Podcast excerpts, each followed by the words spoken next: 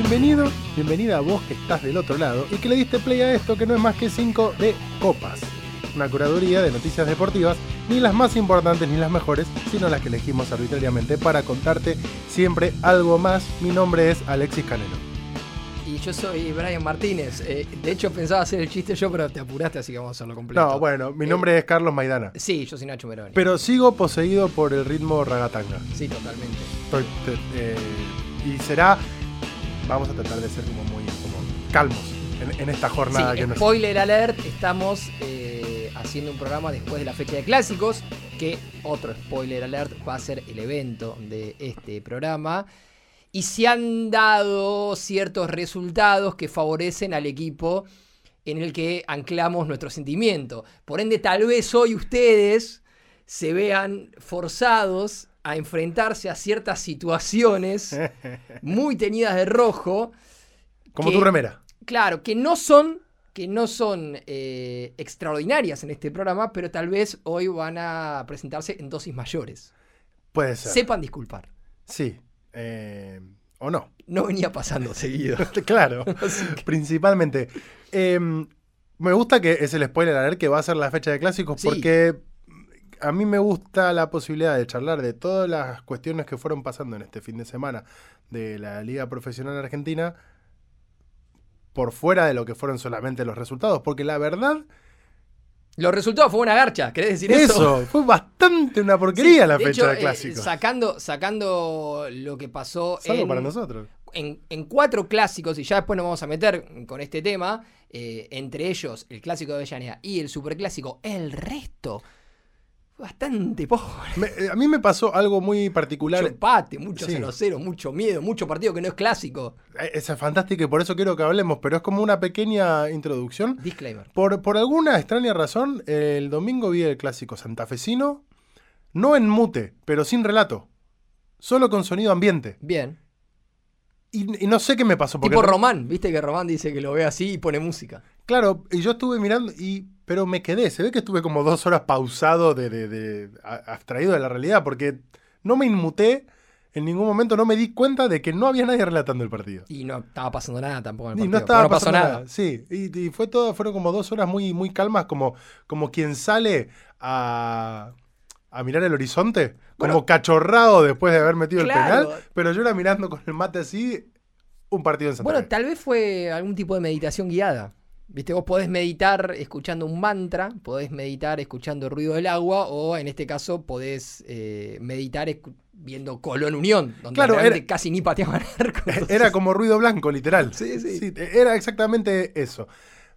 Bueno, hay un montón de noticias. Sí, Y quiero dar inicio, muevo yo, Mauro, en este caso, con la selección argentina de vóley, porque no sé si has tenido la oportunidad de ver los partidos de el preolímpico, algo que fuimos contando en, Sí. este, en este programa, que se eh, comenzaba a jugar ya en estas semanas.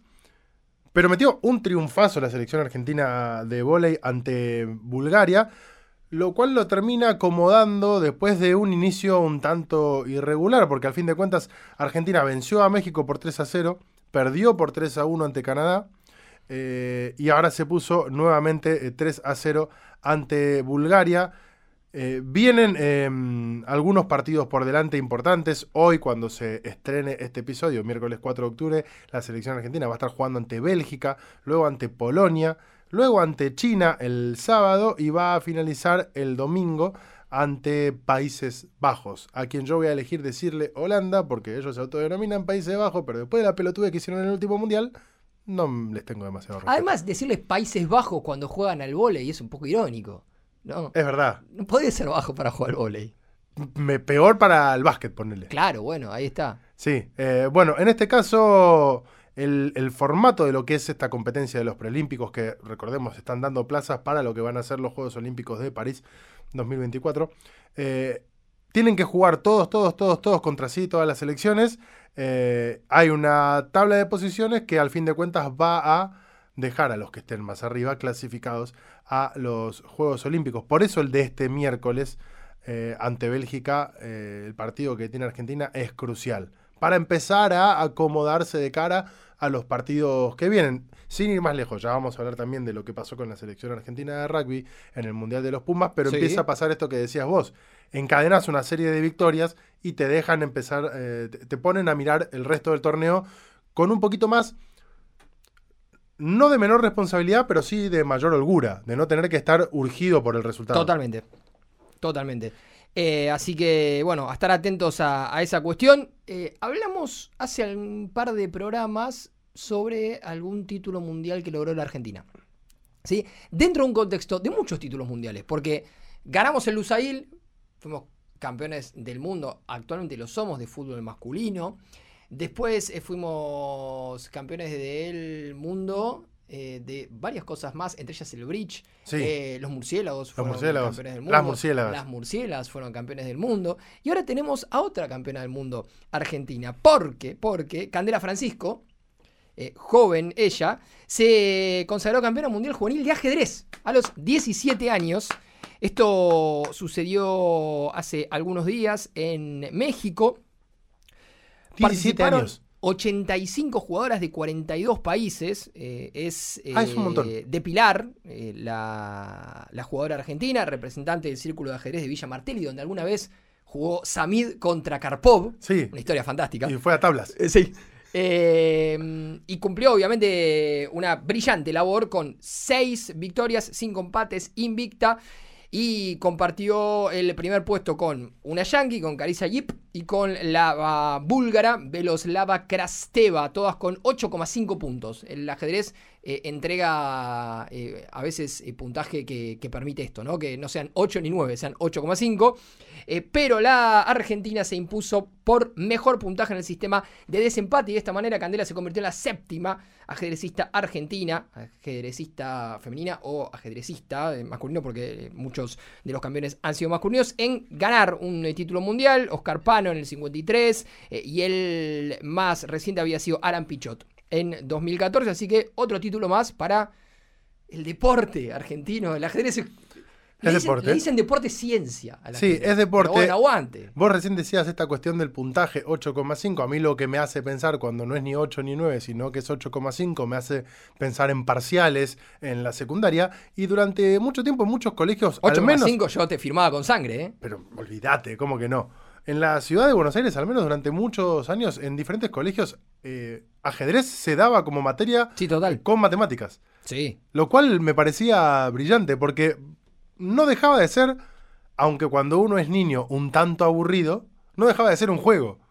A mí que me gusta tuviera- mucho jugar al ajedrez, perdón. Me encanta. Sí, bueno, pero a, a mí también me gusta ahora que tengo He, he pasado noches con mi niño llorando y yo jugando al ajedrez en chess.com. online. Sí, obvio. ¿En serio? Sí, sí, sí. Una vez no dormí. No dormí en toda la noche. Eh, ¿qué, qué nivel de joda, ¿no? No, no, no, no, pero eh, no dormí por otra- otras cuestiones. Eh, mi niño había nacido hace muy poco, eh, tenía eh, sus primeros mocos y, y me quedé monitoreándolo y se fue pasando la noche, pasando la noche, y en un momento era como, bueno, ya son las 4 de la mañana, ya no voy a dormir, voy a ponerme a hacer algo, me voy a quedar acá. Y podías ver reacciones me en a- YouTube. claro, y me puse a jugar ajedrez. De hecho, Muy- tomé alguna clase en YouTube de tipo la defensa italiana, la apertura italiana, la defensa siciliana. Fantástico. Sí, sé que ustedes están riendo, pero no deberían reírse en mi cara. no me estoy cuestiones. riendo, estoy mirando de Bueno, asombrado. Digo, eh, bueno, sí, algunos juegan al ajedrez, otros se ponen a mirar recetas, alguien Sí. se puede mirar videos de reacciones. Paso recomiendo, a paso. El del, re- recomiendo el de, eh, el- los videos de reacciones de Gonza Cardoso este fin de semana. amigo- muy amigo de la casa. Sí, amigo de la casa. eh, muy, muy entretenidos. Hablábamos de. Fuera de jodas, amigo de la casa González. No, Esto No, no, real. no forma parte de, de lo que hablamos en la previa. Lo queremos mucho. em, hablábamos de los Pumas. Sí, Se está jugando el interminable Mundial 2023 que dura como siete meses. seguimos en la fase de grupos. Sí, eso es tremendo. Hace como cuatro programas que estamos en la sí, fase sí, de sí, grupos. sí, totalmente. Y todavía quedan un montón de partidos de la fase de grupos. Em, La vida es eso que pasa mientras se juega la fase de grupos del Mundial de Rugby. triunfazo de los Pumas ante Chile, aunque esperable, pero Sí. un triunfo categórico. Con a posterior una mala noticia, si se quiere, pensando en lo que va a ser el partido ante Japón, que de nuevo empieza a ser definitorio porque ya te en cierta forma no te deja clasificado, pero te plantea un panorama bastante eh, bastante favorable de cara a lo que es la clasificación en la próxima ronda, porque Michael Cheika no va a poder tener a disposición a Juan. Que esto tiene que ver con eh, un el protocolo de evaluación de lesión en la cabeza. Eh, Juan recibió un golpe en la cabeza y para estar a disposición de la selección, del entrenador para el próximo partido, tiene que pasar una serie de análisis que son obligatorios para determinar si tiene algún tipo de lesión cerebral, además de guardar reposo físico obligatoriamente durante una semana. Por lo tanto, incluso aunque los em, estudios le dieran bien y que se comprobara, se constatara de que no hay ningún tipo de lesión, de todas formas esa semana de reposo obligatorio ya lo deja fuera de lo que va a ser el partido ante Japón. En este tipo de casos, cuando hablábamos hace no mucho en este, en este podcast de lo que había pasado con eh, Cambeses, el arquero de Banfield en el fútbol argentino. Exacto. En este tipo de casos, a mí el rugby siempre me pareció eh, muy adelantado al resto de los deportes. hay un golpe en la cabeza, se frena todo. Sí. Se frena todo en relación a la competitividad del deportista, hacia adelante, un montón de estudios, esta cuestión de, bueno, ahora te tienen que evaluar los médicos, independientemente de los de tu equipo, los médicos de la Federación Internacional para constatar de que vos no tenés ninguna lesión y que nadie está haciendo alguna avivada y te estaba poniendo a jugar igual o vos estás jugando de todas maneras. Lo cual a mí siempre me, pareció, entre un montón de cosas que quizás eh, a un montón de gente no le gusta del rugby, hay un montón de otras que siempre me parecieron rescatables para recuperar en otros deportes, el que tenemos más cercano a nosotros, por ejemplo, el fútbol. Claro. Este tipo de. Que suele estar un poquito más atrás, ¿no? Que, otros deportes en, algunas cuestiones. Bueno, de hecho, en Inglaterra, por ejemplo, eh, ya en las eh, infantiles no, no se permiten más los cabezazos. No se puede hacer ningún tipo de cabezazos porque esto no tiene que ver solamente con la posibilidad de chocar cabezas, sino que el golpe repetitivo de la cabeza contra cualquier objeto, incluso sea la pelota, está comprobado científicamente que cuando sos chico y en etapa de formación puede generar lesiones a futuro. Sí, hay una buena película de Will Smith relacionada al fútbol americano sobre esa cuestión que si no la vieron, véanla, no recuerdo el nombre, ahora lo vamos a googlear. Porque por caso, eh, esto que vos decís, que el fútbol está atrasado. Recién en el último mundial vimos que la FIFA estableció un protocolo para los golpes en la cabeza que por caso también te permiten eh, tener un cambio más. Y fue eh, una de las dudas que surgió de nuevo, spoiler de lo que vamos a ver más adelante, este fin de semana cuando estábamos viendo el clásico de Avellaneda. Exacto. Cuando de repente eh, salió lesionado Federico Mancuello por un golpe en la cabeza, donde claramente en las imágenes se lo veía de que estaba totalmente fuera de tiempo y espacio, nuestra pregunta, con Pablo, a quien tengo aquí a mi lado, con Diego, con quien estábamos también, con Matías y con amigos que estábamos mirando el partido, es, che, ¿cuenta este cambio o no?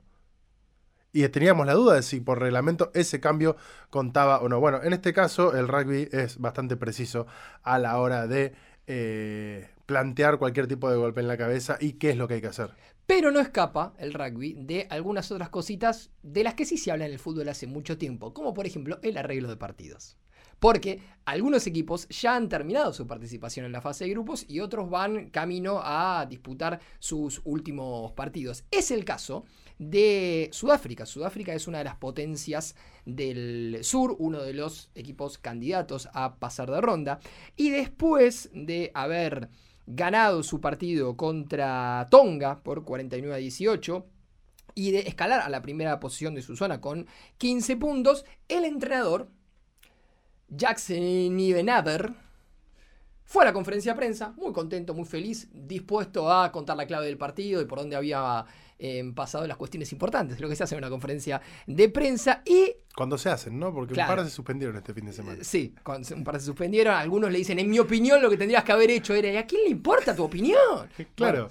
Eh, pero en el rugby generalmente, bueno, se cuenta por dónde pasó el partido, se habla de los próximos partidos, en este caso Sudáfrica ya pensando o en Francia o en Nueva Zelanda. Pero, ¿Pero qué pasó? el amigo Nienaber se encontró con una pregunta particular de un periodista local, porque se puso los auriculares, un periodista francés obviamente se puso los auriculares, le empezaron a preguntar sobre la posibilidad de que los otros dos equipos importantes de su zona, Escocia e Irlanda, puedan charlar en la previa del partido para llegar a un resultado que los beneficiaría a ellos y eliminaría a Sudáfrica. Arreglar el partido. Vamos, empa- más, empatamos en la última fecha y nos salvamos los dos y se va a la B En el fútbol, empatar 1 a 1 o 0 a 0 es cosa de todos los días. De Sí. hecho, vamos a hablar de una fecha en el fútbol local donde hubo más Mucha. empate que partidos interesantes. Y hemos visto mucho, principalmente en mundiales juveniles y en esos eh, partidos que están un poco por fuera de los radares importantes, algunos equipos que renuncian a atacar y otros equipos que renuncian a presionarlos, porque el resultado más o menos que los favorece a los dos. Sí. Esto en el fútbol lo vimos infinidad de veces. Ni que hablar de que hemos visto equipos que renuncian a competir. A competir. Y a van para atrás. A competir y que si se, se hacen un gol se agarran la cabeza, pero en realidad por adentro están contando la moneda. Esto pasa, ¿eh? Esto pasa. Ahora, en el rugby no es tan frecuente ni estas cuestiones, ni siquiera los empates. Es Claro. muy raro un, un empate en el rugby. Sí. Porque es un deporte que por su propia dinámica eh, no, no llama mucho al empate. Ahora, si Escocia e Irlanda empatan 15 a 15, Ah, tiene que ser como muy específico el empate encima. desplazan a los Springboks al tercer lugar del grupo B. Y de esta manera, Sudáfrica queda eliminado de la Copa del Mundo. Esto por un análisis que hizo el medio francés Le Parisien. Sudáfrica tiene 15 puntos, como decíamos. Atrás está Irlanda con 14 y después Escocia con 10. Estos dos equipos se enfrentan el 7 de octubre. Em, por otro lado, si Escocia le gana a Irlanda por 21 puntos o más con punto bonus ofensivo, una de las posibilidades que, tienen los equipos para sumar un punto más, y además el, el equipo de camiseta verde también suma una unidad por anotar cuatro tries en la derrota, es decir, perder pero sumar un punto, Sudáfrica va a quedar eliminado del Mundial de Rugby. Esto generó una situación que no sé, no sé si el cuerpo técnico de Sudáfrica Lo eh, tenía en la cabeza. lo tenía mucho en la cabeza. Y lo Eh, alertaron con esto, al tipo, al bueno. Y lo que contestó Nienaber fue, si no entendí mal, vos me estás planteando es que pueden charlar entre ellos y arreglar el partido. O sea, decidir que la cosa sea así. Em, eso probablemente sería un arreglo de partido. eh, esperemos que no pase. Sería extremadamente decepcionante, ¿no? Ya poniendo un poco eh, de, de sobrealerta a los que tienen que estar atentos a lo que pasa. Así que si el 7 de octubre empatan 15 a 15 y Sudáfrica queda fuera, vayan a ponerle un micrófono al amigo Nienaber. A ver, A qué, ver dice. qué dice. Sí. Eh, el que recibió una pregunta en esta semana también bastante particular ¿Milei? fue. Él recibió unas cuantas. Sí. Eh, fue Abel Ferreira. Abel Ferreira. Abel Ferreira, el entrenador de Palmeiras. Tuve un intercambio con amigos de Boca sobre ese tema. Que se- si lo habrán visto, porque se hizo viral, pero si no lo vieron, fue una situación muy particular porque se encontró en la conferencia de prensa contra un. Contra no, digo, con un periodista eh, de Palmeiras, brasileño, que básicamente eh, fue a tirarle un centro espectacular como el de Chaco Martínez a Canelo. Claro. Porque le fue a decir, bueno, creo que Palmeiras tiene todas las chances, fue a empatar 0 a 0 en la bombonera y ahora vienen acá, que es un infierno, y yo creo que Palmeiras es el mejor equipo de, de América y demás. Y, vos sos el mejor entrenador de América. y vos sos el mejor entrenador de América, a lo cual Abel Ferreira, lejos de recoger el guante, de agra- agradecer el- la lluvia de elogios, le respondió justamente con otra pregunta al periodista. Le dijo, ¿cuántas Libertadores tiene Boca? Seis. Media docena, le dijo, le contestó en portugués. Y dio por cancelada la discusión con eso. la pregunta, en realidad, tenía cierta malicia. El, el periodista lo que estaba queriendo hacer era llenar de elogios a Ferreira para recriminarle que no había puesto ni un titular en el partido contra Bragantino. Entonces, lo que dijo fue, ¿realmente era necesario que después de haber conseguido un, un punto muy importante en ese infierno que es la bombonera, y sabiendo que tienen que venir al infierno que es el, el estadio de Palmeiras acá, que el equipo titular de Palmeiras es tal vez el mejor equipo de América, que vos sos el mejor entrenador de América, ¿era necesario Y no sí. poner ni un titular? Y ahí el amigo Ferreira le contestó eso. Me parece, y piensan también creo los hinchas de Bocas, calculo que Almirón y el Colo Barco y todo lo que van a jugar el partido piensan lo mismo, con el objetivo de sacarse la presión, ¿no? De decirle a, a los periodistas, mirá que viene Boca, que no sé Copa Libertadores. Igual Nosotros este- no, no somos los favoritos de esta serie. Igual es tremendo porque recordemos que Palmeiras, eh, hizo la, la- la- la imposible de pintar la Copa Libertadores en la tribuna de su estadio antes de jugar una final. Sí, sí, no. se, la, se la adjudicó previamente, lo ¿Por cual... qué? ¿Por ¿Cómo- qué? ¿Cómo haces esa...? O sea, creo que tenés que ir a, ma- a- a- no matar, pero por lo menos a ir a decirle algo a la gente que está pintando eso. Mira, la copa todavía no está acá, No. no, la pintemos porque la camiseta nuestra es verde, seremos los más literales justamente si, si no la llegamos a ganar. Claro, un momento complicado cuando le tocó dirigir Palmeiras al Tigre Gareca, ¿no? Que odia el verde. Sí, Odia el verde. es insólito eso. No puede eh, tener nada verde cerca, no se viste con ropa verde, no permite que haya eh, nada de color verde en sus vestuarios y dirigía Palmeiras. Bueno, eh, cosas que pasan.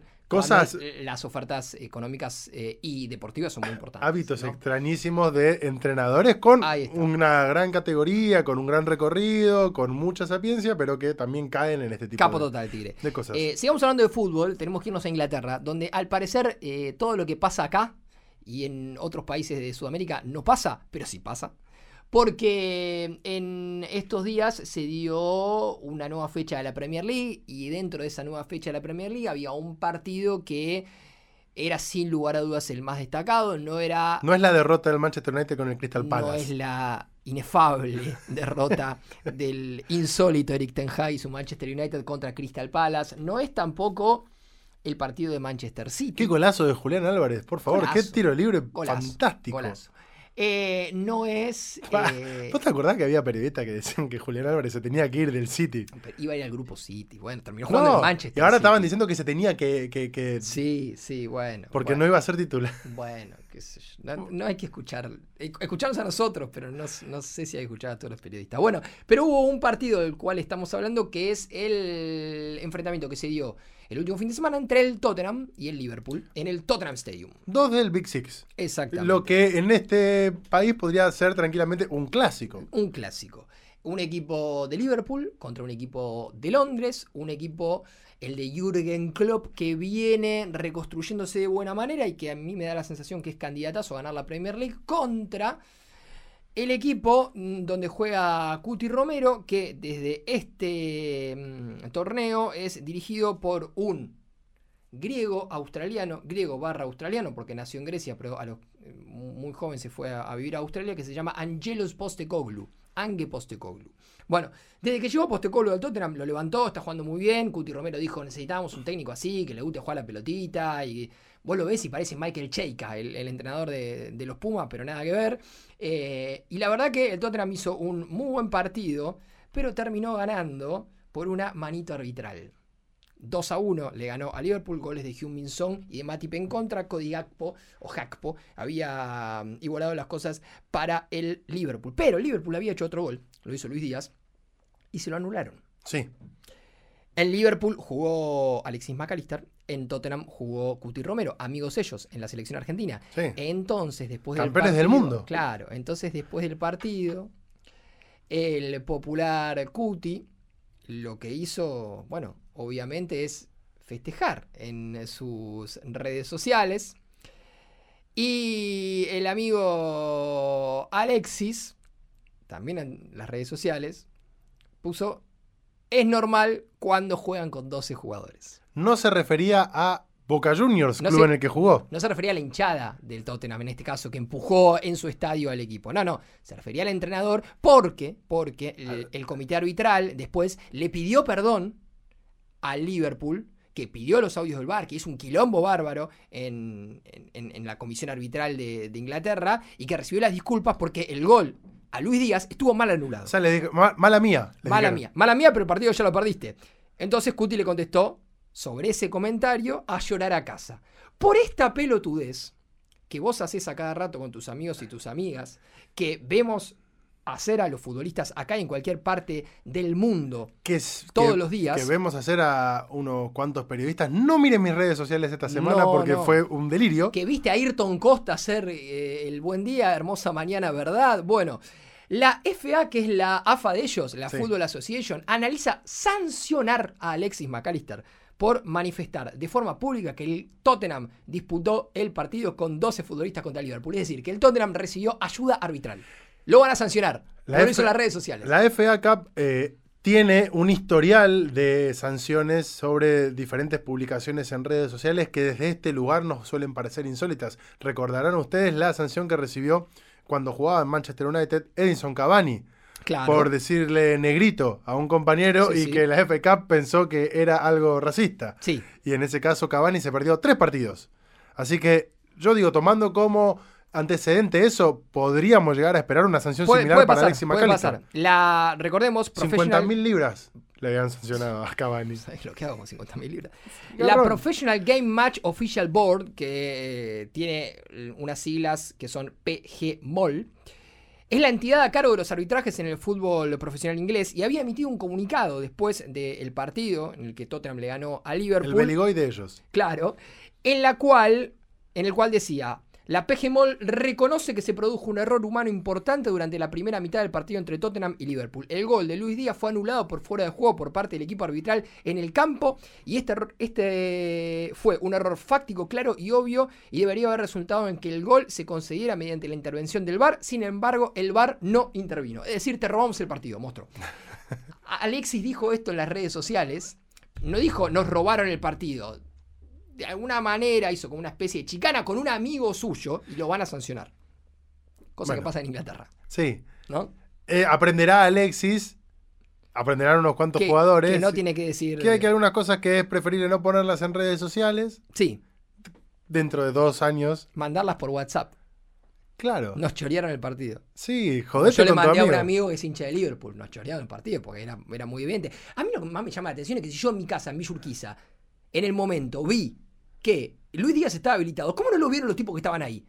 Bueno, hay O un, no lo quisieron ver. hay un montón de situaciones que de repente cuando se van a revisar al bar son evidentes para todos menos para el del bar. Está bien, pero acá en Argentina, generalmente, elegimos creer que no lo quisieron cobrar.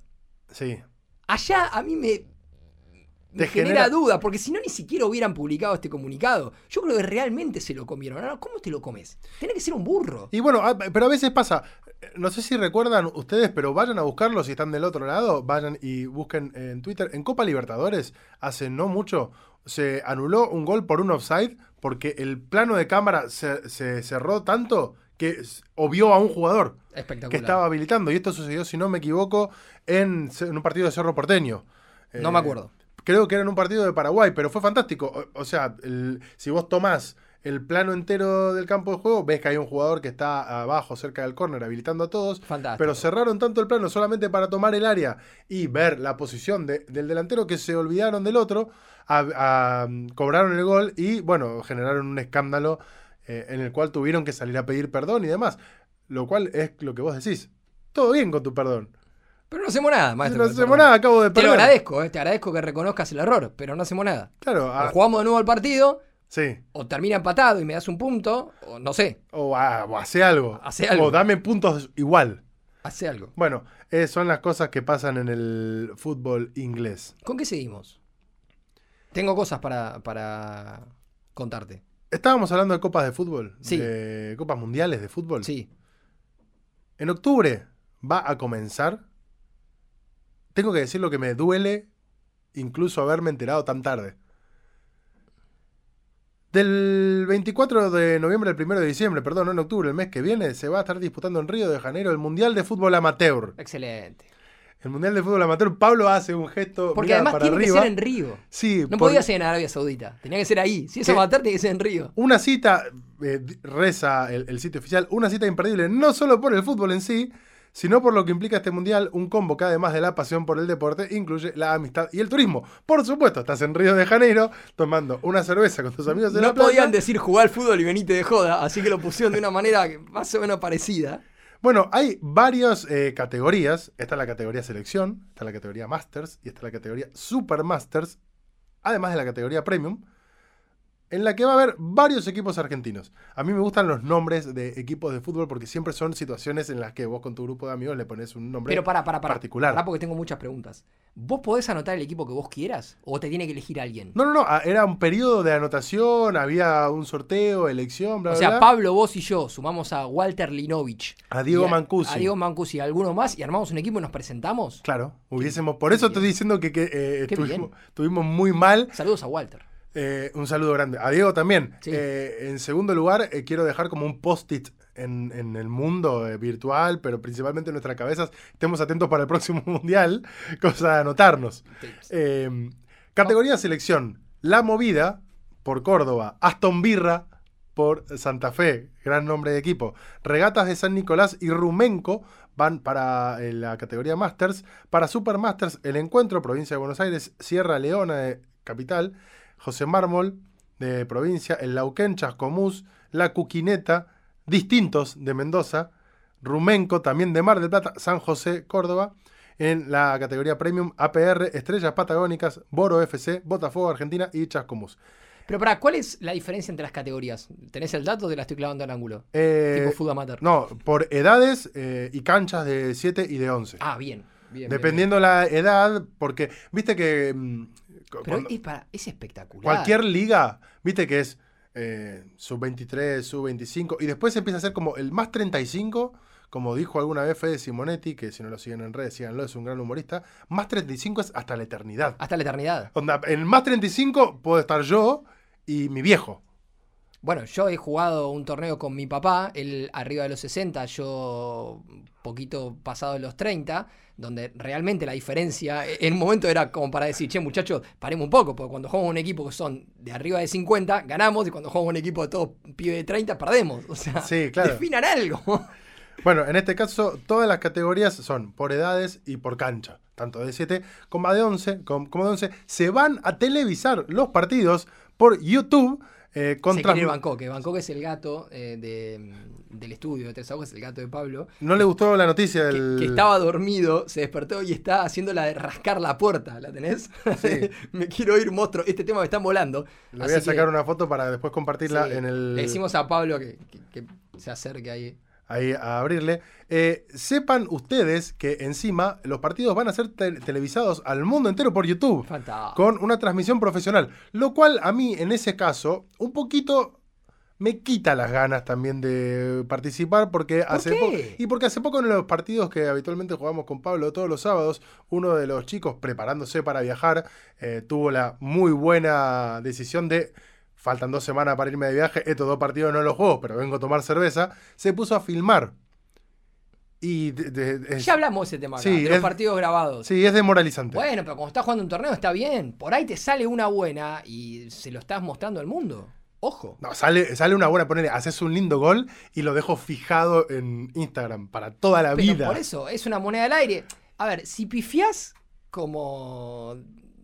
Como pifió, eh, ¿quién fue el de Boca que pifió en la jugada del gol de Enzo Díaz? Valentín, Bueno, no, no. no, nadie se va a acordar. Ahora, si haces un gol como hizo Malcorra, Claro. lo vas a fijar en tus redes sociales y lo van a ver hasta tus nietos todos los días, porque te vas a encargar de mostrárselo. Mirá, el abuelo hizo esto una vez en un torneo. También te puede pasar que te erres un gol como el que hizo, como el que erró Chaco Martínez, pero que después te puedas reivindicar Claro. metiendo un penal y, exactamente. y- y definiendo. Qué planazo si tenés un grupo de amigos tipo cincuentones, ¿no? Uy, para, para ir. Porque en realidad, Todos te divorciados. en realidad te estás yendo a Río. Pero, Pero la estás- excusa es que estás yendo a jugar un torneo No, de me estoy yendo al mundial. Estoy, Estoy yendo al mundial. tenemos que concentrarse. Dos semanas en Río. ¿Jugar al fútbol? No, no, se suspendió. Eh, ¿Entendés? Ojo, eh. Eh, bueno, por eso. Hay que empezar a, hay que empezar a pensarla. Pero, pero por eso ese mundial tiene que ser ahí donde va a ser, si no. Tiago Coimbra es el presidente del Centro de Fútbol SICO, que es el anfitrión de la Tiago. competencia con la que Qué justamente la cara del mundial es el propio SICO que te recibe ahí en el, eh, en el que va a Lo ser bueno- que entregue los premios. Lo bueno es que Brasil tiene un par de exponentes que dan muy para representar en este torneo. ¿No? Gordo Ronaldo. Romario. Romario el otro día que decíamos se viralizó Neymar. un video. Ronaldinho. Llegás y están ellos. Hola, ¿qué tal? Este es nuestro torneo. Claro. Y tenés también como una segunda línea que es agradable ponerle si sos argentino, no sé, Pablo Silas, Yarley. Sí, ni hablar, pero eso por ahí se van a dormir a las 8. Yo te estoy diciendo estos, ¿entendés? Que de, de torneo amateur en, en Río deben ser un ratito largo. Para vos que estás del otro lado y estás expectante por ver el Mundial de Fútbol Amateur, Sí. seguilo en las redes Instagram, arroba Copa del Mundo Amateur, así como se, se lee. En Facebook, Copa del Mundo Amateur Río. En Twitter, arroba Copa del Mundo Ama 1. Estaba más difícil conseguir el, Fue el que te el sugirió. usuario. Sí. Sí, sí. Y en YouTube, Copa del Mundo Amateur Río. ¿Estamos para verlo? ¿Y seguir a los equipos argentinos? estamos, y además viene siendo, eh, recién hablábamos de Candela, viene siendo eh, un, un tiempo muy bueno para los argentinos en torneos mundiales. Sí. Entonces, no sea cosa, nos traigamos la copa. No sea cosa. Tal vez a alguno le pasa como le pasó a Mika Richards, ¿Qué le ex pasó? lateral derecho del Manchester City, la selección de Inglaterra, que en estos días tuvo que compartir una curiosa anécdota eh, en un programa de televisión de allá. Le preguntaron si alguna vez había fingido una lesión en un entrenamiento para no contarle la. Si había fingido la lesión y, y contó que sí. Eh, y contó que lo había hecho por El vergüenza. que se hace el boludo para no jugar, ponele. Claro, que, O no cuenta que está lastimado no, no, para no, jugar. No, con, o sea, fingió una lesión en un entrenamiento. Ah, Vos me pegás una patada a mí y yo ah, doy vuelta como si me hubiera roto algo. O no si me hubiera roto algo, porque eso es fácilmente comprobable. Tengo un dolor acá. ¿Viste el Sí. dolor ese? Tengo un dolor acá. Camilla. sí. Tiene ¿por qué? cirugía. Porque eh, ya estaba lesionado. Pero no se había lesionado jugando. No se había lesionado entrenando. Se fue a jugar con los amigos un Se torneo. fue a jugar. Punto. No al fútbol. Eh, había tenido una lesión sexual. No, ¿cómo? Eh, años después lo cuenta, Mika Richard, gigante, lo pueden ver, es enorme jugador. Eh, no puede entrar en detalles, dijo él en el programa, pero básicamente se estaba divirtiendo en el medio del acto, se deslizó en la cama, estiró la pierna y se lesionó el tendón de la córdoba. Entonces, cuando, cuando llegó a entrenar, estaba desgarrado, boludo, o sea, no podía. Pero porque, Entonces, primera jugada, pim pam pum. Ah, me tiró, me tiró, me tiró, me tiró. pero porque quiso tirar magia encima. Camilla. Por eso se desgarró. No sé, no sé. ¿Y pero qué carajo estaba haciendo para tirarse todo así y No sé. Ah, evidentemente la cosa se había puesto muy violenta o algo quiso hacer. La cuestión es que eh, jugador profesional ganan millones por mes y se lesionó. Le pasó a jugadores acá también. No vamos a dar nombres, pero le pasó a jugadores acá. Eh, y también tuvieron que fingir lesiones y lo contaron después. Eh, así que, bueno, lo concreto es que eh, tal vez en un mundial amateur te pueden pasar estas cosas. Más si es en Río. Todo el plantel lesionado. qué sé yo. Lleven recambio. Sí. Por lo pronto lleven recambio. Em, me ibas a contar, ya que estamos en selecciones. Te voy a contar uno mundiales. que. Te voy a contar que. De uno que de noche, de joda y de hacer goles, sabía un poquito. El Atan Ibrahimovic. Me pondría de pie, pero estoy. Todo atado. Todo cableado. ¡Qué hombre! A mí voy a hacer una confesión. A mí no me cae tan bien. No, pero a mí me encanta cómo juega. Capo total. Me encanta algunas cosas de su personalidad, como juega, pero ni- ni- está fuera de discusión. Es de los mejores jugadores que yo vi. Eh, me, me gusta mucho esto de que en los planteles era él, ¿entendés? Era él. Y él respetaba a un par y a los que respetaba los cobijaba, eh, digamos, bajo su ala. Y a los que no respetaba, le decía, pero escúchame, no existís. O sea, aquí Champabón alguna vez le dijo, vos sos muy bueno para jugar en la Major League Soccer. Y a Carlos Vela, mexicano, que era el goleador de la Major League Soccer, todo Estados Unidos, a nivel futbolístico hablaba él. Una vez preguntado por, por Vela, dijo, si fuera tan bueno estaría jugando en otro lado. Y el Latan jugaba en Estados Unidos. Bueno, el El, La- Latan- que se fue a jugar a Estados Unidos y todos dijeron, bueno, listo, se va a retirar y claro, volvió al Milan. Y volvió al Milan. Y volvió a ser campeón. Sí. Eh, el Latan eh, es un jugador al que se lo recuerda por goles increíbles. Pongan YouTube cuando estén aburridos y, y- y vean algún editado de Latan porque hizo goles imposibles. Si no, ahora Realmente dentro de, realmente no mucho tiempo, en un par de meses, cuando arranca los especiales de la Vecchia, Sí. que cada- como son tantos, ya arrancan como en 20 de noviembre más Sí, o sí, menos. sí, llegar a fin de año. Sí, hay uno de él eh, muy famoso, repetido hasta el hartazgo en, en el Ajax, pisándola, pisándola, pisándola, Pisándola, pisándola. hay uno que hace de mitad de cancha de chilena. con Contra la Inglaterra. De Suecia contra Inglaterra. Hay mucho de taco parado. Sí. Creo que hizo tres de esos. De esos hace. Muy plástico. De esos hace Haaland ahora. Tipo Totalmente. levantar la pierna hasta arriba. Eh, un jugador de quien dicen las malas lenguas era el que manejaba todo el tema joda en el Paris Saint-Germain. Muy bien. Cuando algunos argentinos iban para allá, él era, vení por acá, conocí este lugar, estamos acá, membresía acá y tal Qué cosa. maravilla. Eh, y que además es recordado por un cruce muy resonado con Pep Guardiola. Claro, porque al fin de cuentas lo limpian del Barcelona de Messi. Guardiola lo echa del Barcelona. Y lo que contó ahora Slatan es que la relación no había arrancado bien. Porque el Barcelona tiene todo este chamullo alrededor de ser como una escuelita de fútbol donde los jugadores ganan un montón de plata y de los valores y de Sarasa y Sarasa, Sarasa. Echaron a Messi, son todos unos. No sé si recuerdan que el primer eh, gol que hace Alexis Sánchez jugando en Barcelona se saca la camiseta y lo miraban como si hubiera, eh, no sé, Sí, sí. por poco hubiese sacado un, un fierro.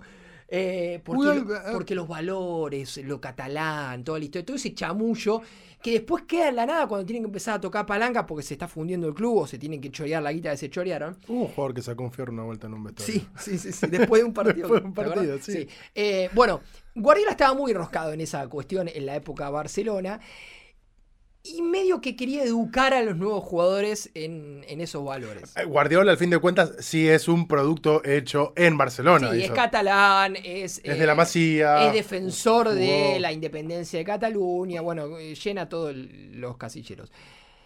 Pep me dijo, los jugadores acá no llegan en Ferraris. Entonces, ¿qué hice? Y voy a leer textual. Me presenté con mi puto Ferrari. Al día siguiente. ¿Qué no? Eh, Lata le concedió una entrevista a Piers Morgan, en la que, bueno, obviamente no dejó pasar algunas cuestiones. Piers Morgan, bastante conocido. eh, y, y tiró frases de esas que son muy marca registrada de Latan. Cuando digo que soy Dios, ¿vos crees que yo estoy bromeando? No, no estoy bromeando. Soy Dios de verdad. Después le dijo, ¿querés jugar con fuego? Voy a hacer tu fuego, pero te vas a quemar. Le dijo el periodista. Y en el medio, eh, bueno, fue consultado por varias cuestiones, como el, el tema Guardiola. Le preguntaron si sería malo de una película de James Bond. Dijo, destruiría a Bond, pero soy muy caro y yo no trabajo gratis. Eh, Me encanta, aparte. Es tipo, busca tirar títulos Bencher me invitó, pero no fui al Arsenal porque yo no hago pruebas. No, no, no lo entenderías. Yo no hago pruebas. Soy el mejor y soy mucho mejor que el resto. Entonces no voy a probar a un club. Y hablando de la cuestión Guardiola, le dijo, en mi primer encuentro con Guardiola, él me dijo, recordá que acá los jugadores no llegan en Ferraris. Entonces yo fui a mi Ferrari. Qué gana de romper los huevos que tenía. Eh, y por último, le preguntó si marcar un gol es mejor que tener sexo. Ah, bueno, en línea con lo de Mika Richards. Y el Latan dijo, el sexo es lo mejor que hay, es mejor que el fútbol. Cualquiera que piense diferente tiene un problema con el sexo y debería buscar ayuda. Bien, el Latan. En esta te banco. Hay una, mm, una recomendación para todos nuestros oyentes. Soy Sí. Zlatan Ibrahimovic. La autobiografía de Zlatan es tremenda. No la leí, pero me dijeron que es muy Es buena. muy divertida de leer porque tiene un montón de este tipo de frases y alocuciones del propio Zlatan, pero que puestas en el contexto y vos vas siguiendo en qué momento de su vida lo está diciendo. Y es de esos jugadores que no te terminas de caer del todo mal que sea pedante, porque con, con- con todo esto, ¿cómo no lo vas a hacer?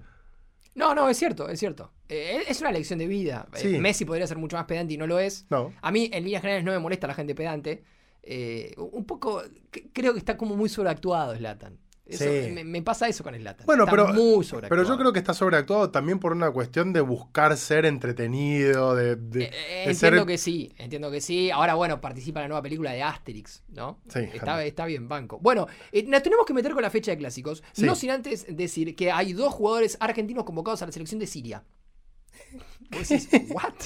Sí, hay, do- hay dos jugadores. Eh, Ezequiel Ham, ¿se acuerdan del turquito Ham? Se pone de pie en Maidana porque es futbolista de Independiente Rivadavia de Mendoza. una de las figuras Una de de las Independiente figuras. Rivadavia de Mendoza. Inexplicablemente Maidana es hincha de Independiente de Avellaneda y de Independiente Rivadavia de Mendoza. Pero hincha, de verdad, miren los partidos. Eh, Vamos a hablar de eso en otro momento. Eh, él y el amigo Ibrahim Gesar, jugador de Belgrano, los dos convocados a la selección de Siria por su entrenador, que no es ni más ni menos que Héctor Cooper. Héctor Cooper que debe tener el palmarés de tipo el currículum. eh, va tachando las banderitas como cuando vos vas completando el mundial, el álbum del mundial. Totalmente. Porque ¿cuántas selecciones dirigió ya? No sé, perdí Todas. la, perdí la cuenta. Eh, entrenador que disputó la final de la Champions. Sí. ¿sí? Eh, y que ahora está, bueno, encabezando una interesante estrategia para levantar a la selección de Siria, que tiene que ver con ir a buscar jugadores que son nietos o bisnietos de, De sirios. de sirios, eh, que en la Argentina hay muchísimos. Claro, va- Hay, hay una comunidad sirio-libanesa enorme Sí. y hay eh, muchos, muchas personas entre los 30, 30, 40, 20, de hecho tengo familia que, cumple, digamos, todas estas características, eh, que, mm, que, que, bueno, que son, son parte de la comunidad porque algún abuelo algún bisabuelo eh, nació en, en Siria. Esto pasa con Ezequiel Ham, pasa con Ibrahim Gesar y en las últimas horas han recibido el, el llamado para, para jugar en la selección siria y seguramente van a formar parte de ese grupo de jugadores random que son convocados por selecciones random. Bueno, vos nombrabas ¿Cómo? recién a la comunidad siria, otra comunidad muy grande en, en Argentina, de hecho tiene su propio club deportivo armenio, es la comunidad armenia, donde Sí. en su momento eh, está- estuvo y está convocado Lucas Elarrayán, con El en. Belgrano. Eh, Beto Briasco. Beto Briasco. Exacto. Eh, digo, eh, Armenio tiene su club, incluso, sí, sí, Deportivo sí, Armenio, que hoy es el presidente Luciano Nakis, antes fue Noray, Noray que era muy divertido porque era el presidente, se sentaba en la platea y hacía los cambios él, Claro. independientemente de quién fuera el técnico. sí. Eh, Bueno, hay, hay argentinos que han jugado, por ejemplo, para la selección de Montenegro. Recuerdo a Esteban Sabelhich, el ex Racing, que jugó para la selección de Montenegro. A Sabelhich le conté yo que lo iban a citar para la selección de Montenegro. Una vez, post partido de Defensa y Justicia. ¿Te tipo acuerdas en- de Defensa y Justicia cuando jugaba Sabelhich que un día se quiso ir de la cancha? sí, Que le dijo al técnico, sacá, mirá, y empezó a caminar, a Sí. irse. Bueno, ese jugador fue convocado a la selección de Montenegro. ¿Y qué- que, qué le más allá de esta cuestión, era un gran central. pero ¿qué hiciste? ¿Tipo en, la- en las vallas? me en la nota? enteré, me enteré eh, en la previa del partido que lo iban a convocar. Por esta- estos tweets que uno se cruza Sí, y por se el, lo el contaste. algoritmo. Ya se había subido al micro y le pedí que baje. ¿Y qué, por qué me estás digo, escúchame, te- ¿vos sabés que te van a convocar para la selección de Montenegro? Y me vino y dijo, ¿qué? ¿Cómo? Creo que no tenía muy claro dónde quedaba Montenegro, porque viste que Montenegro, Serbia y Montenegro, fue, fue cambiando un poco Sí. la fisonomía de, de la zona, eh, producto bueno, de la situación balcánica, ¿no? Sí. Eh, y en ese momento, bueno, la selección de Montenegro estaba armando su, su equipo principal y bueno, lo, lo convocaron. De hecho, jugó algunos partidos. ¿Recordamos algún otro jugador? Pero ¿Se le te viene conté. rápido a la mente? Eh, Eh, random a- a ver. argentino que haya sido convocado en la selección. ¿Quién? Pero decilo en voz Decilo alta. en voz que- alta, Pablito. Colauti. Colauti. Colauti. Sí, sí, sí, Roberto Colauti, selección de Israel. Israel, Selección es de verdad, es sí. cierto. Bueno, eh, contó Darío Sitanich hace poco que lo habían tanteado para la selección de Croacia. Por Bueno, el Flaco Vilos. Antepasados, el Flaco Vilos también. El flaco Vilos. Sitanich no llegó a jugar, le hicieron el pasaporte todo, de hecho lo tiene, se lo contó a Miguel Granados Sí. eh, en, en estos últimos días, pero en esa época, algo parecido a lo que pasó en Montenegro para la misma época, creo que lo de Sitanich fue antes, estas elecciones se estaban rearmando mucho a, partir de este recurso, el de nacionalizar jugadores, y la FIFA le dijo, no, para, para, para un poco acá, no podés. Habían nacionalizado a un brasileño, no podés seguir nacionalizando, entonces Sitanich se quedó afuera. Claro. Pero es algo que por lo menos Siria ahora está haciendo. Distinto es lo que termina siendo, al fin de cuentas, que lo hablamos acá, la selección argentina, que en efecto busca hijos de argentinos. Sí, sí, que sí, bueno, Alejandro Garnacho, Nico No es, tan, Paz. no es tan distinto, porque en este caso serían nietos o bisnietos, hijos. Bueno, hay una generación, eh, en el medio. claro. Pero bueno, eh, la- el recurso para, por ejemplo, eh, traer a Alejandro Garnacho es, es parecido. Y en algún punto Argentina nunca había explotado tanto esta cuestión hasta ahora, me parece. No, porque de hecho ni siquiera había tenido muchos jugadores que a- habían nacido en otro lado. Lo más cercano que teníamos era Higuaín. Claro. Por una cuestión de.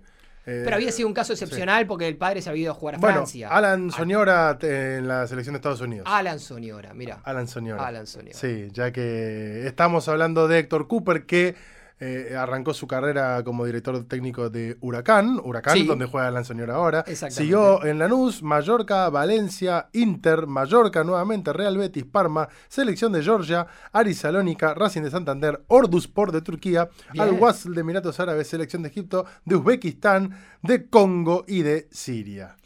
Bueno, metámonos en el evento, en la fecha de los clásicos, no sin antes decir que si ¿Qué? querés ver el mejor look del mundo, eh, googleá Jimmy Butler. Jimmy Butler estuvo acá en la Argentina, jugó en la copita en la cancha que queda a 5 cuadras de mi casa. Ay, por favor, busquen las imágenes de lo que fue el partido de Jaguars en, la, en el cuarto de Andy. Y busquen esas imágenes. Maravilloso. Porque lo contamos acá, jugaron los Falcons contra los Jaguars en, eh, en. Wembley, en Inglaterra, y paralelamente se dio la versión del partido animada en el cuarto de Andy. Fantástico. Estuvimos compartiendo con Maidana algunos videos y fueron increíbles. Busquen eso y busquen el look de Jimmy Butler, que es fantástico. Y ya que están buscando, entren a la cartaganadora.com.ar porque Total. hoy antes de que termine este episodio, Sí, vamos a estar regalando cosas. Mirá, mirá. Bueno, tenemos un ratito para hablar de la fecha de los clásicos. Sí, ¿sí? Que si pensamos que la fecha de los clásicos se hizo para ver grandes partidos, para ver choques vibrantes, bueno, no estaría funcionando. no. No estaría Salió como el culo. Va. Tigre Vélez, que no es un clásico. No, ahí me pasaba algo muy particular. Porque eh, tenías el emparejamiento Tigre-Vélez Nadie se enteró que jugaron Tigre No. Vélez. con el emparejamiento de Argentinos-Platense. Sí. Y yo la verdad es que miraba esos partidos y decía, la verdad me parece un poquito más cercano a ser un clásico Vélez Argentinos, Tigre Platense. No, pero históricamente es argentinos platense. De- no, t- eh, a- argentinos, En realidad, el faltante es Ferro. Es Ferro, porque bueno. Ferro tendría que estar jugando con Vélez. Tigre debería estar jugando con Nueva Chicago, con alguno de por allá. es que me parece que ahí y entramos, Argentino con Platense está bien. entramos en todo ese rango de equipos Que no tienen tienen muy clásico, definido el que no clásico, tienen que tienen por eso hay que porque... cambiarle la fecha de clásico a fecha internacional. El nombre, por lo pronto. Claro. Eh, no, no hablemos más de fecha de clásico. Bueno, sí, hay Tigre- mucho clásico, pero. Tigre Vélez. Tigre Vélez 0 0 a 0, no pasó nada. eh, nada, Nada. no pasó nada, no pasó nada. Arsenal 1 Arsenal, defensa y una defensa y justicia. justicia 0. Anda a saber Tampoco por qué es clásico. clásico. Pero bueno, ganó Arsenal. Bien. Y acá sí empezaron a pasar cosas. Porque Sí.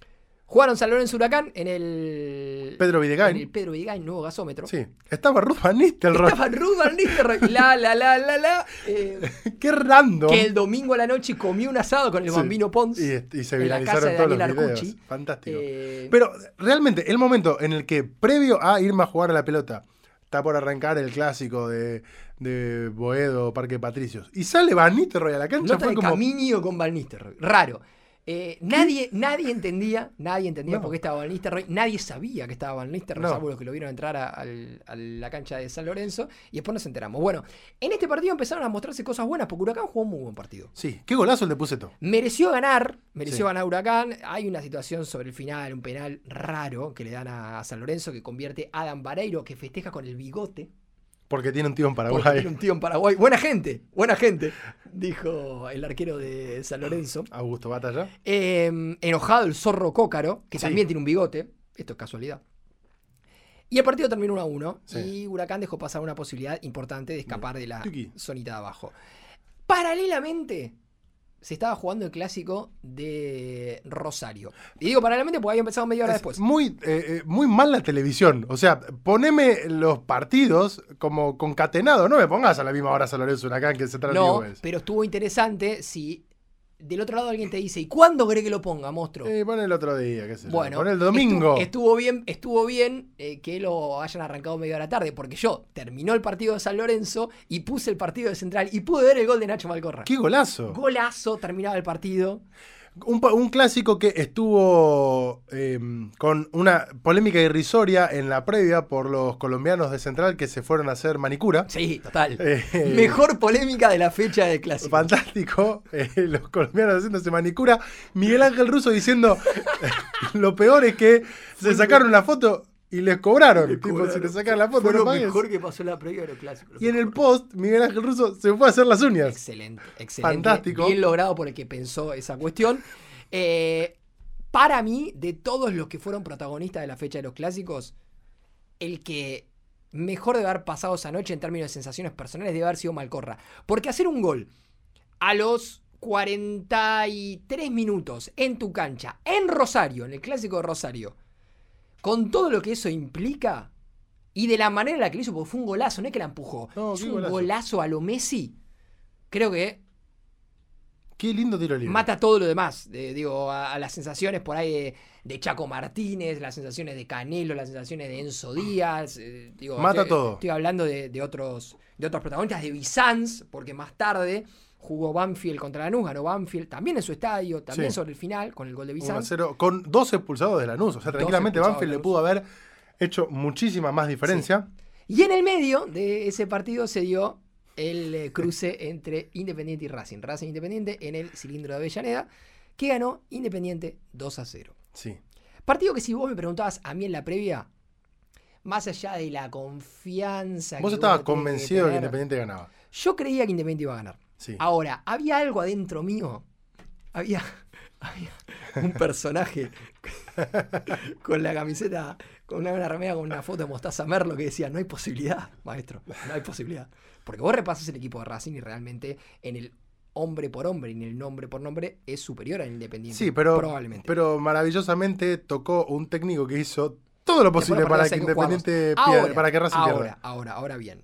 Cuando a los tres minutos Racing ya queda mal parado defensivamente, te das cuenta que hay una posibilidad de que, explotando tácticamente algunas cuestiones, Independiente en este caso pueda ganar el partido. Le pasó Independiente, le pasó a otros equipos que aprovecharon la- la- los, errores en la faceta defensiva de Huracán Racing. hace muy poco le ganó a Racing 5 a 4, 5 a 3. Sí, 5 a 3. 5 a 3 Eh, en Racing Copa defiende de- con Gago, defiende muy mal. Y digo, ya no, no uso el presente porque Gago ya no es más el técnico de Racing, pero Racing defendía muy mal con Gago. Y en Porque la tiene previa- buenos jugadores. Pero ni hablar. Ah, sobre todo arriba. eh, Juanfer Quinteros, eh, Roger Martínez, el propio, no sé, Agustín Almendra. Son Sí, buenos Ojeda, jugadores. Auche, Ojeda, eh, Auche. en mitad de cancha tiene a Moreno, que es un jugadorazo. Digo, estamos hablando de un plantel muy, muy interesante y con variantes. Sí. Y con variantes que no es algo que tenga Independiente. Ahora, me da la sensación que el técnico en el, en el último tiempo eh, decidió por una idea que no sé si tampoco estaba mostrado tanto en Aldo Civi. No. Porque Aldo Civi no jugaba mano a mano. No. Hacía algunas cositas defensivas que eran raras, pero acá decidió, se decidió jugar mano a mano. Contra dos jugadores rapidísimos en este caso, como Chaco Martínez y Alexis Exacto. Canelo, que aparte tuvieron una noche soñada. Sí. Porque el Chaco Martínez pudo haber sido todo mal lo de Chaco Martínez, sobre todo con el gol que erra en el final del primer tiempo. Eh, muy a lo Chaco Martínez. Sí, que quiere abrir la pierna y la pelota terminó más cerca del estadio Independiente que del arco. Sí, después tuvo mucha mala suerte en la que patea y rebota, no sé si es en Sigali eh, o, en, eh, o en quién, que pega en el travesaño. No sé si es Nar- Nardoni. o no sé Nardoni. si es- Pero bueno, se termina redimiendo yendo a elegir él a patear el penal, porque si hay algo que tiene el clásico de Avellaneda es que históricamente los defensores de Racing les encanta tocar la pelota con la mano en el área de Racing. Sí. En todos los clásicos Sí, de sí, sí, Avellaneda. ha pasado. Pasó con eh, Sigali, pasó con ahora eh, Colombo. Si te, si te vas para atrás, hay eh, un montón de defensores que históricamente hacen penales. Bueno, había una época que Chipi Gandini hacía muchos goles de penal en el clásico de Avellaneda. Sí. Eh, Independiente mostrando una buena versión, muy táctica, muy táctica. Independiente jugó un partido táctico, de hecho... Hay vas a- mucho mérito del cuerpo técnico. Sí, ¿eh? sí, vas a escuchar seguramente repetidas veces a la hora de analizar este partido que Tevez le ganó la batalla táctica a Gago. Realmente me parece que se jugó a lo que Independiente quiso que Sobre se todo juegue. porque incluso si vos mirás el resultado, hasta se pudo haber quedado corto el resultado. Sí, sí, sí. sí, porque sí. podría haber sido un gol más mínimo, porque fueron situaciones realmente muy claras. Y esto, obviamente, tiene un correlato sobre el final, que es eh, la salida de Fernando Gago y de su cuerpo técnico.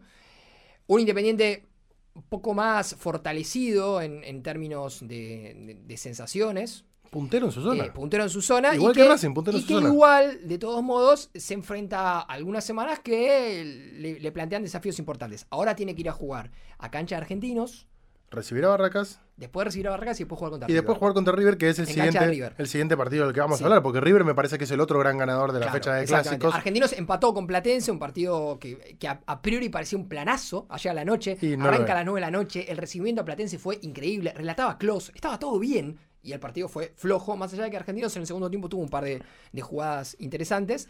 Después, Colón Unión 0 a 0, Estudiante de Gimnasia 0 a 0 a 0, 0. Taller Belgrano 0 a 0, Barraca Sarmiento 1 a 1, pero no es clásico. Y River Que mete un triunfazo. El Godoy Cruz Instituto 1 a 1. 1 a 1. River mete un triunfazo absolutamente justificado de la parte futbolística, Sí. con un Boca que a días de jugar la vuelta de semifinales de la Copa Libertadores Se metió en un quilombo fantástico. se metió en un quilombo porque no jugó a nada, realmente. No, no, se metió en un quilombo tremendo. y además es un equipo que, desde que está el Mirón, muestra unos cambios en el juego partido a partido que son muy notorios. Yo realmente no, no, no vi completo el partido contra Palmeiras de la ida, pero la mayoría de los hinchas de Boca, amigos míos o personas con las que hablé, te decían, che, Boca jugó muy bien. O periodistas de Racing que les gusta mucho ir a la cancha de Boca también. Bueno, también. Boca jugó muy bien. A pedir caliente. Muy bien jugó Boca. Y el otro día Boca jugó muy mal. Muy mal. Para mí tienen, eh, hay una cuestión particular que es de, así como esta, estas que hablamos del VAR, a mí me queda ahí la duda del offside que le cobran a Cavani en el gol del empate. Pero bueno, te- te- terminan siendo de esas jugadas milimétricas. Para mí también, para mí también. A, a mí queda duda. Yo, yo estoy dudando de que eso efectivamente sea offside. Pero bueno, Sí, de hecho es parecida a la de Luis Díaz que, que hoy nombramos. eh, Por eso digo, rato, lo, decía justamente porque vos estabas nombrando esa. Pero River es justificado. Sin embargo, para mí se encuentra con el primer gol River. Porque termina siendo un gol medio de... de- de- de- Se lo encuentra totalmente. Se lo encuentra de repente. Pregunta a la mesa. El que la empuja es Rondón. El, el- el gol, eh, vos sos Enzo Pérez y te lo adjudicás de acá hasta que te retiraste. Yo le hice un gol a boca. Sí, obvio. Pero- Pero el gol es de Rondón. Yo le hice un gol a boca. El gol es de Rondón. Pero lo, lo festejo. Yo pateo y, a Y bien, bien Rondón, que recordemos, eh, no hacía goles porque entraba eh, después de hacer media hora de cola a Nordelta. y ahora parece que, bueno, parece que consiguió el telepase. Eh, Rondón bien, señalándolo a Enzo Pérez. Sí. Señalándolo. Y en el eh, segundo tiempo, el gol de Enzo Díaz, que Enzo Díaz tiene una historia increíble, increíble de vida, un, un chico criado en el campo, que vivió 14 años sin luz Ah, fantástico. que no tenía televisión en la casa, obviamente porque no tenía luz. Entonces los eh, compañeros de colegio hablaban de Tinelli y él no sabía quién era, lo contó. Y que eh, obviamente después eh, inició su carrera deportiva, jugó en talleres, la rompió en talleres y ahora está en River, pudo ah, darse el, Ahora tiene tele. el lujo, sí, sí, ahora. Ahora tiene Netflix. Eh, Evidentemente, por lo menos el, eh, pudo hacer el videoanálisis ¿no? De- del partido en la previa. Apareció. Podrá- gol, pudo haber el visto partido. su gol. Sí, eh, le tiraban de todo. Le tiraban de todo. Sí. Cuando, cuando hizo el gol. Eh, en, Avellaneda también un Y dejó, azul. y dejó todo. sumido, y dejó sumido a Boca en un lío interesante. Dicho esto, si Boca pasa a Palmeiras, me parece que lo del domingo pasado queda absolutamente borrado. Porque nadie te puede tirar con la carta de te gane un superclásico en una fecha 7 de Copa de la Liga contra clasificar a la final de la Copa Libertadores. Pero sí te puede dar cierta duda de la parte futbolística. Porque hay que ir a Palmeiras, hay que jugar contra el mega equipo de Abel Ferreira. No, que, que- que en efecto es un, eh, es un equipo importante aparte en los últimos años. Palmeiras tienen en los últimos cuatro años dos Copas Libertadores, dos en un año. Sí, sí. Eh, Insólito, pero Palmeiras ganó dos Copas Libertadores en un año. Bueno, por eso, eh, me parece que la fecha de clásicos deja muy bien parado algunos, mal parado otros. Dejó algunas certezas. Dejó al- en esto que venimos hablando, digo, certezas como el. Ya no es una sorpresa lo de Tevez como No, entrenador independiente. No, habrá que ver cómo sigue la actualidad de Racing, que hoy por hoy tiene la dupla Grassini y Videla eh, como, como entrenadores. Deja algunas dudas como cuánto es la diferencia, si son 23 o 19 o 22. y Son más de las redes sociales. Sí, que, que no se sabe. Eh, Em, le da un poquito de aire a algunos equipos en lo que tiene que ver con la tabla anual y el descenso. A esta hora. Yo creo que el gran, perde- este el gran perdedor de esta fecha de clásicos es Vélez. Sí, sí, sí, sí, probablemente. Creo que Gimnasia, si bien en el último tiempo tiene una historia mm, bastante dispar en lo que tiene que ver el clásico contra estudiantes, Pero ¿sabes qué es encima, lo que tiene Vélez? Vélez juega el último partido de la próxima fecha. Sí, o sea, sí, Vélez sí, puede arrancar muy por debajo de gimnasia en- en la- Totalmente. y, y yendo a, a- a jugarse, a quemar las naves. hoy por hoy en la tabla anual está último Arsenal con 28 puntos, pero Arsenal se está yendo al descenso por los promedios. Está, Y- jugando, está tachando la doble. y, ese, y ese lugar, ese lugar eh, de descenso por tabla anual tiene a dos protagonistas, Vélez y Gimnasia Esgrima La Plata, que tiene 37 puntos. Arriba, los dos equipos de Santa Fe, Colón Unión con 38, Huracán con 38, Central Córdoba con 39, Banfield, Tigre, Sarmiento con 40, Barraca Central, Instituto, Platense e Independiente con 42 y arriba Newells con 43. Muchos equipos separados por pocos puntos. Sí, ¿sí? sí, sí. sí, Así de, que de hecho, también pensando en, eh, porque qué es lo que decían, ¿no? Con, con respecto a Independiente, está a seis puntos de los que están más abajo, digo, de los que están peleando el, el descenso, y a la vez está a cinco puntos de los que están entrando a la Copa Claro, Sudamericana. al revés, al revés. Está 6 de la Copa Sudamericana Perdón, y está a 5 de seis la y a cinco, pero los que están entrando a la Copa Sudamericana, que son unos cuantos equipos, también están separados en tres. Sí, sí, por o eso. sea que, que- que- eh, digo, eventualmente. Metiendo un buen sprint, estás a. eh, nada, algo de, de- de- de discutir. No te digo meterte Copa, Copa Libertadores, pero digo, lejos. hoy Belgrano de Córdoba, Atlético Tucumán o Racing, que están fuera de la zona de copas, con 47 puntos y 48 Racing, podrían pensar en meterse en Copa Libertadores, porque Defensa y Justicia tiene 53. Sí, y podrían. cinco puntos pará, y podrían eh, no creo que vaya a pasar porque le- de 47 a los, a los que tiene Vélez y Gimnasia hay una distancia mayor. Pero esta cuestión del post fecha de clásicos, que no te empiece a agarrar la, derrotera, porque en cualquier momento empiezan a ganar los de abajo y también estás Bueno, complicado en la por tabla eso. anual. Por eso, eh, hay, que, hay que ver cómo, cómo sigue esta cuestión, pero una fecha de clásico que podría tener un poquito más de goles. ¿no? Tengo- Hagan más goles. Tengo, tengo ¿Qué? mucha alegría en primer lugar, pero aparte tengo Ganadores. ¿Un mundo de sensaciones? No, tengo ganadores. Eh, hay tres premios en este sorteo de principio de octubre, final de septiembre. Hay una camiseta de Boca o de River. Sí, Hay un Funko de la selección argentina. sí. Y hay una pelota de la liga profesional. Claro, La- exactamente, con la que Messi hizo el gol a Galíndez. Y acabo de hacer el sorteo mientras estábamos hablando y tengo los tres ganadores. ¿Qué- ¿Cuál querés que te diga primero? Eh, primero la camiseta, siempre. Primero la camiseta. Sí. Sol Pérez Gisi es la ganadora. Desconozco Boca o River. Bueno, Tendrá elige- para elige elegir. ella. Sí, puede llegar a ser de Vélez. Sí. Y bueno, Bueno, venderá la, camiseta o la regalará por Sí. una de la pandilla. ¿cuál querés? Eh, dame mm, el Funko. El Funko es para Daniel Stinchi en este caso. Bien. Sí. Funko, recordemos de la selección. Sí, campeona del mundo. Tenemos Messi, tenemos Julián, tenemos, eh, tenemos Dibu. Dibu. Tenemos Dibu en dos versiones. Dibu atajando a Colomaní o Dibu con el Dibu premio. con la copa. Sí, en con el guante. Genitales. Sí. Por consiguiente, el tercer premio, eh, Belén Montalbetti se lleva la pelota. Bien, excelente. Bueno, perfecto. Eh, ya nuestro departamento comercial se va a comunicar con ustedes. Lo que Sí. quiere decir que mañana les va a mandar un DM. Sí. Eh, Porque hay que contarle a la gente del otro lado que no vas a estar. no voy a estar. No voy a estar. No vas a estar las próximas semanas. durante un tiempito. Va a haber co-conductores invitados. Sí. Va a haber amigos de este programa que van a venir a ocupar esta silla. No pasa nada raro, se va de vacaciones, Nacho. Voy de vacaciones. Lo cual está muy bien. Sí. Eh, vas a mandarme tipo. Voy a, voy a mandar Meloni de viaje. Voy a mandarte algunas cositas. eh, y bueno, y veremos. Estaré de vuelta sobre el filo del cierre de este mes, del mes de octubre. Vas a, eh, vas a obviar las elecciones. Voy a obviar las Qué elecciones. bien. Si hay balotaje, volveré. Volverás. Para, para aportar mi grano de arena y evitar la debacle de este país. O aportar a otro tipo de debacle. Claro. Eh, y bueno, y nada, y es, es esa cuestión. Eh, confío en que este barco seguirá, seguirá por buen rumbo. Estamos con Pablo acá sosteniendo la nave. Así Está que, eh, en primer lugar, gracias a Pablo y a la gente de Estudio Tres Agujas, a la gente de Posta, Nacho Ugarteche, eh, y a todos los oyentes. Eh, Suscriptores y demás. suscriptores y demás. Invitamos a aquellos que no lo son a que se metan en la cartaganadora.com.ar eh, y que se suscriban. Ahí, eh, por menos de un dólar, te podés suscribir a la En un carta dólar, en, en un país que va rumbo a una dolarización o te- va a tener un peso vital. Ah, Dale, podés ahí, tipo, pic, le das así y te podés llevar una pelota. Sí. Que, que vale como 40 lucas. Eh, Amigos, nos vemos a la vuelta. nos vemos a la vuelta. Buen viaje. Chau, chau. Gracias. chao.